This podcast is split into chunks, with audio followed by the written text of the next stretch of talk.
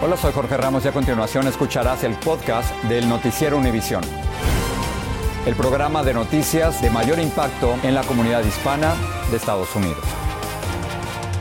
Muy buenas noches. Donald Trump sufrió otro serio revés hoy en la Corte. Un juez de Nueva York decidió que la organización Trump deberá pagar 364 millones de dólares por estafar a bancos y a otras entidades, inflando el valor de sus bienes. La decisión de hoy también le prohíbe a Trump ocupar cargos ejecutivos y pedir préstamos bancarios en Nueva York durante tres años. Anteriormente, otro juez le había ordenado a Trump pagar casi 90 millones de dólares a la escritora E. Jean Carroll, a la que difamó. Y estos montos equivalen aproximadamente al 17% de la fortuna de Trump, calculada en 2.600 millones de dólares, según la revista Forbes. Peggy Carranza nos dice en qué se basó este contundente fallo judicial y cómo reaccionaron los acusados.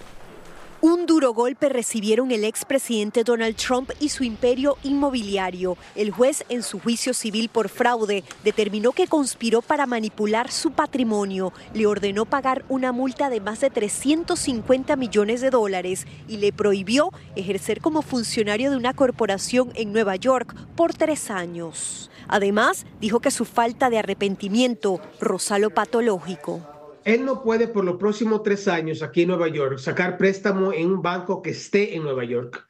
Él no puede en los próximos tres años usar su nombre para hacer cualquier clase de comercio o negocios al nivel de su nombre o sus compañías. La fiscal general del estado de Nueva York, Leticia James, lo acusó de inflar el valor de sus propiedades como Mar-a-Lago y Trump Tower en miles de millones de dólares a cambio de obtener préstamos bancarios favorables. El juez Arthur Engoron ya había declarado responsable de fraude a Trump, pero aún debía determinar de cuánto sería su multa, entre otras cosas. Mientras, el exmandatario ha dicho que no ha cometido delito alguno y que se trata de una cacería de brujas. Esto fue lo que dijo Trump sobre la decisión.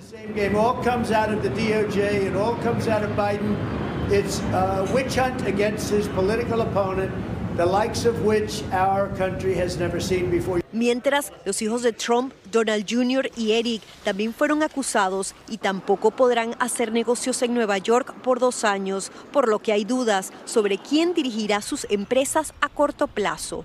A través de sus abogados, dijeron que apelarán la decisión. Peggy, la fiscal general de Nueva York, Leticia James, habló. ¿Qué fue lo que dijo? Ella dice que a diferencia de lo que ha, dicho la defensa de Trump, los delitos financieros sí dejan víctimas, ya que según ella cuando los poderosos toman más de lo que les corresponde, sufren y hay menos recursos para los trabajadores. Regreso contigo, Jorge. Eh, gracias. Una Corte Federal de Apelaciones autorizó hoy tres demandas civiles en contra de Donald Trump por el asalto al Capitolio el 6 de enero del 2021. Los demandantes son policías del Capitolio y legisladores demócratas quienes quieren hacer al expresidente responsable por la violencia de ese día. En Georgia, los fiscales intentaron hoy superar las acusaciones de supuesta mala conducta contra Fannie Willis, su colega fiscal que lleva el caso contra Donald Trump y otra veintena de acusados de eh, interferencia electoral. En el segundo día de una audiencia judicial extraordinaria, el padre de Willis fue el testigo más importante, como nos informa Pedro Rojas de Atlanta. John Floyd, el padre de Fannie Willis, fiscal de distrito del condado de Fulton en Georgia, la defendió durante sus declaraciones en la audiencia que podría descalificarla junto al abogado Nathan Wade del caso contra el expresidente Donald Trump y 18 acusados más por intentar revertir los resultados electorales en ese estado. Willis es cuestionada por la relación romántica que tuvo con Nathan Wade y también por haber pagado a Wade con efectivo en múltiples viajes que hicieron juntos. Yo siempre guardo dinero y le recomendé a mi hija que guarde hasta seis meses de efectivo, expresó. Sin embargo, el juez Scott McAfee dijo que podría ignorar el testimonio de Floyd porque admitió que abogados de la fiscalía le orientaron antes de testificar. Floyd también dijo que sabía de los viajes que hizo su hija, pero que hace solo siete semanas se enteró de la relación romántica. La fiscalía canceló el plan de hacer preguntas a la fiscal Willis luego de su acalorada declaración del jueves. Eh, no es normal que una persona vaya en estos viajes que no ponga nada en su tarjeta de crédito, que todo aparezca a través de pagos hechos vía en efectivo. Terence Bradley, el ex abogado y ex socio de Nathan Wade, regresó a testificar y tras un debate entre los abogados y la fiscalía testificó que Willis visitó a Wade en 2021, cuando ellos trabajaban juntos. El jueves, la fiscal Willis se mostró molesta por ser cuestionada. Ustedes piensan que yo estoy siendo juzgada. Son Trump y los demás acusados los que están enjuiciados por tratar de robarse la elección de 2020. No yo, a pesar de que traten de hacerlo de todas las formas, expresó. El expresidente Trump dijo en su red social, bastante débil el interrogatorio de ayer. Supongo que no quisieron insultarla. De ninguna manera ella puede explicar nada de esta corrupción. Pedro, ¿qué va a pasar la próxima semana con esta audiencia que incluso podría terminar con la descalificación de la fiscal Fanny Willis? Porque la próxima semana el juez Scott McAfee va a citar tanto a los abogados de la fiscalía como los abogados de Trump y el resto de los acusados. Ellos se van a reunir para hacer lo que sería un cierre de esta audiencia. Luego de ese momento quedará a discreción del juez McAfee para emitir una decisión que podría ser verbal de manera inmediata o de manera escrita, pero definitivamente el futuro de Fanny Willis y de Nathan Wade en este caso está en juego y en las manos de este juez. Regreso contigo, Jorge. Pedro, gracias. Dos adolescentes fueron acusados por el tiroteo durante el desfile de los campeones del Super Bowl que causó la muerte de la locutora Lisa López y dejó 22 heridos. Las autoridades no dijeron si ambos desataron la balacera, solo indicaron que violaron las leyes de armas y que se resistieron al arresto. Vilma Tarazona tiene todo. Mientras Kansas City trata de recuperarse de la tragedia, la familia de Lisa López, que falleció en el tiroteo, no encuentra consuelo. Ella me manda la fuerza que necesito. Pero ella era mi compañera en todo. Beto, el hermano de Lisa, nos dijo que nada podrá reemplazar la vida de su hermana y agradeció el gesto de la cantante Taylor Swift, novia del jugador de los Chiefs, Travis Kelsey, que donó miles de dólares para ayudar a su familia.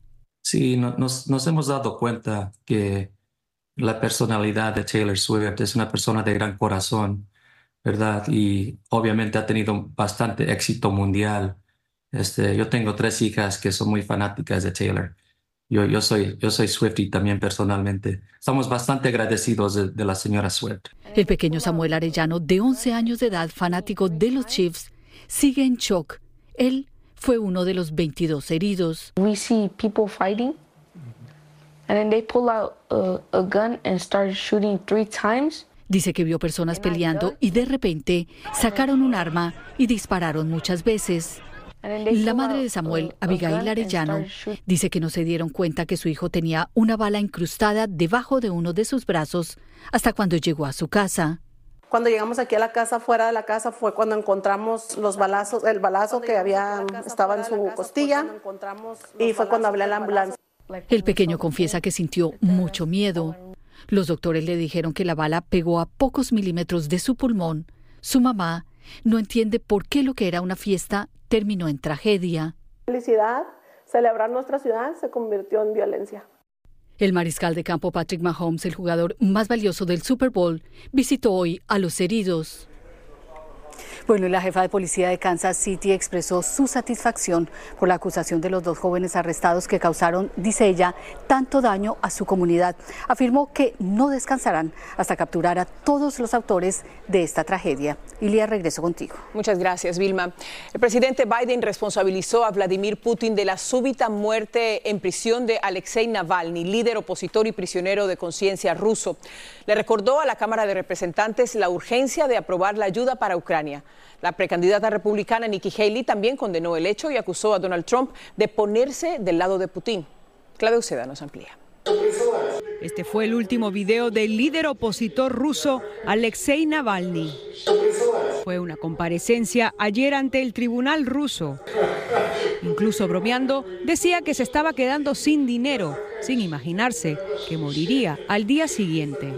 El servicio penitenciario ruso informó que hoy, luego de un paseo, Navalny se sintió indispuesto, perdió el conocimiento y colapsó. Su viuda, al borde de las lágrimas, fue recibida por una fuerte ovación en una conferencia de seguridad en Alemania.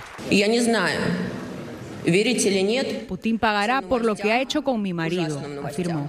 El más férreo opositor del gobernante ruso Vladimir Putin estaba preso en una de las prisiones más remotas de ese país conocida por sus duras condiciones.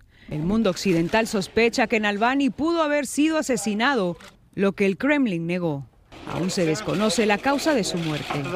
Entre tanto, diversos gobiernos y el presidente Joe Biden culpan a Putin.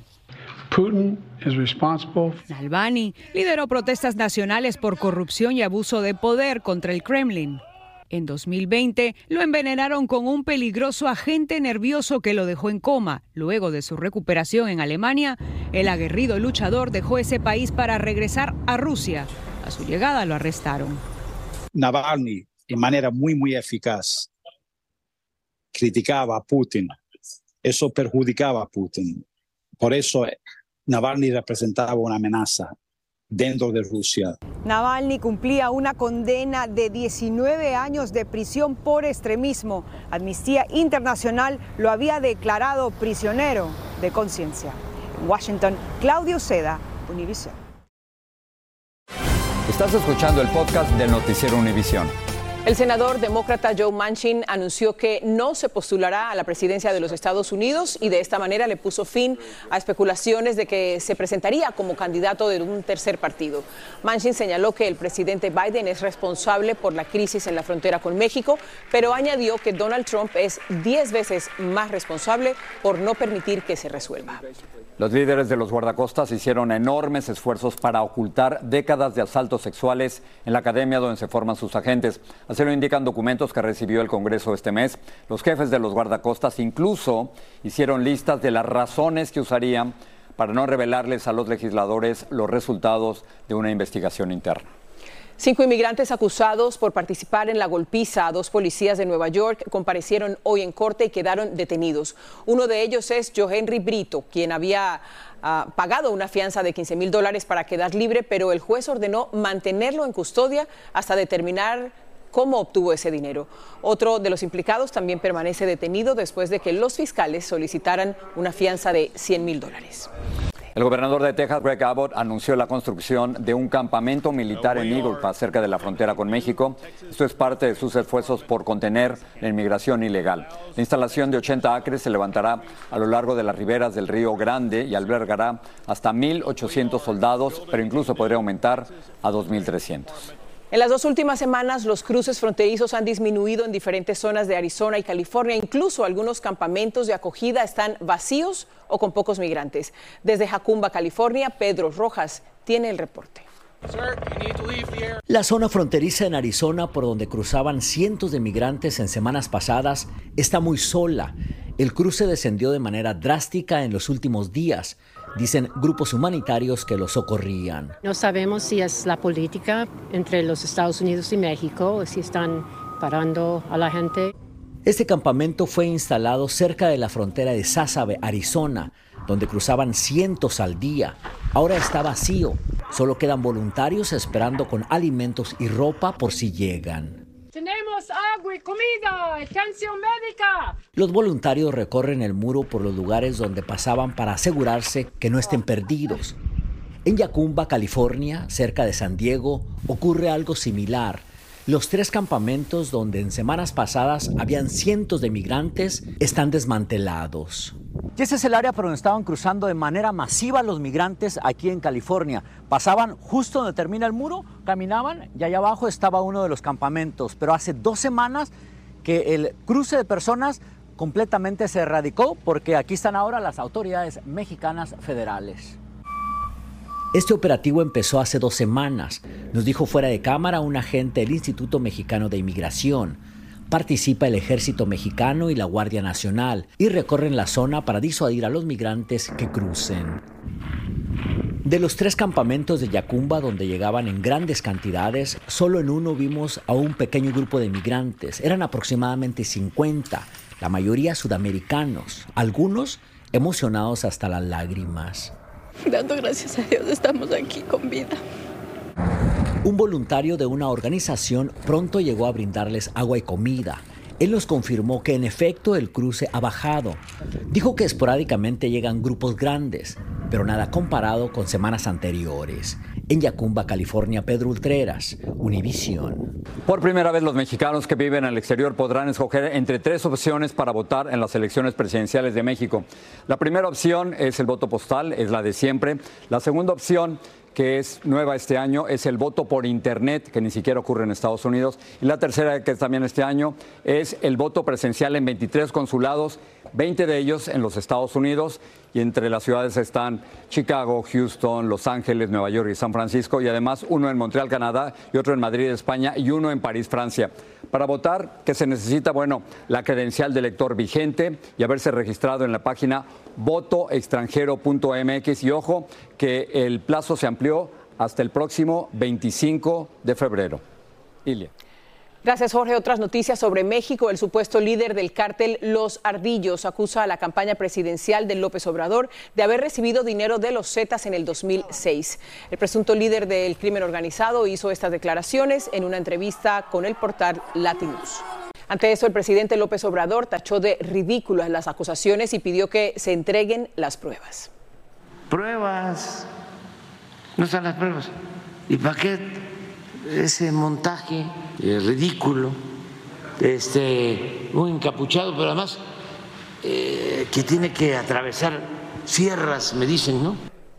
Y Xochitl Gálvez, la candidata presidencial de la oposición, dijo que la Fiscalía General debe abrir una investigación sobre estas acusaciones. En Estados Unidos, la empresa Nike despedirá 1.700 trabajadores para tratar de ahorrar hasta 2 mil millones de dólares en los costos en los próximos tres años. En diciembre, la compañía redujo drásticamente sus cálculos de ingresos debido a un continuo descenso del gasto de los consumidores. La compañía AAA dio a conocer que podría haber aumento de precios en el combustible debido al aumento del precio en el crudo y a los ataques terroristas a los buques petroleros en el Mar Rojo. Los precios aumentaron unos 15 centavos por galón en la última semana. Bueno, hubo acercamiento familiar, Jorge, en la realeza británica. Se trata del rey Carlos III de Gran Bretaña y su hijo, el príncipe Harry, que en los últimos años han estado distanciados. El cáncer que padece el monarca propició este reencuentro, como reporta Lourdes del Río. El príncipe Harry y Meghan, la duquesa de Sussex, pasaron parte de su San Valentín en el campo de entrenamiento de los Juegos Invictus en Canadá. Esta es una competencia deportiva internacional para personal de servicio y veteranos heridos, lesionados o enfermos, creado por el príncipe Harris en 2014. En una entrevista exclusiva con la cadena ABC, Harry compartió su primera reacción al enterarse de que su padre, el príncipe Carlos, padecía de cáncer. La secretividad sigue permeando dentro incluso de esta nueva vida de él, porque le preguntan qué discutieron sobre la enfermedad y él dice eso quedó entre mi papá y yo. Harry está simplemente cuidando esta privacidad que también tiene derecho la Casa Real para no compartir cómo vio a su papá, el estado de salud en el que lo encontró. En más de una ocasión, Harry destacó el afecto que siente por su padre y su familia, a pesar de las diferencias que los han separado en los últimos años. La responsabilidad que él siente directamente con su familia la trae desde lo que vivió lamentablemente con la princesa Diana y que él ha dicho que fue la principal causa para su salida del Reino Unido, que es precisamente que la historia no se repitiera. De hecho, a preguntas sobre su vida familiar, el príncipe se limitó a decir que sus hijos son niños muy felices, que siempre están sonriendo. Al príncipe Harry también se le preguntó si consideraría hacerse ciudadano estadounidense. Admitió haberlo considerado, pero dijo que no lo ha hecho porque no está, no es algo que está en su lista de prioridades. En cuanto a los Juegos Invictus, Harry aseguró que son algo muy importante para él porque servir es una de sus prioridades de vida. Algunos dicen que es algo que le habría heredado a su madre, la princesa Diana regreso con ustedes. Lourdes, muchas gracias. Sin duda le heredó a su mamá. Claro, claro que sí. Bueno, se acerca la celebración de Premio Lo Nuestro. Uno de los artistas con mayor número de nominaciones es el cantautor colombiano Camilo. A continuación les presento un adelanto de la entrevista que tuve con Camilo sin zapatos y con bigotes. En esta conversación con Camilo descubrimos cosas que pocos saben. Pero, no puedo creer lo que, que seas tartamudo. Lo, lo otro es la narcolepsia, ¿es cierto? Soy, me, me, quedo dormido así de la nada, sí, me pasa. O sea que si, si, no, te, si no soy suficientemente interesante ahorita... Puedo llegar a pegarte un cabezazo, te, te digo. No me digas, ¿de verdad? La entrevista con Camilo saldrá en una edición especial de Aquí y Ahora. Este domingo a las 10 de la noche, 9 en el centro. Jorge, ¿con qué te quedaste de la entrevista con Camilo? Tú sabes que compartimos el, el mismo cumpleaños, 16 de marzo. Ah, ¿de verdad? Sí, y él me pone unos bigotes. Así que voy a salir en la entrevista el domingo con bigotes. Es que tenía ganas. Ya dijiste el cumpleaños, luego no te enojes y te felicitan, ¿ok?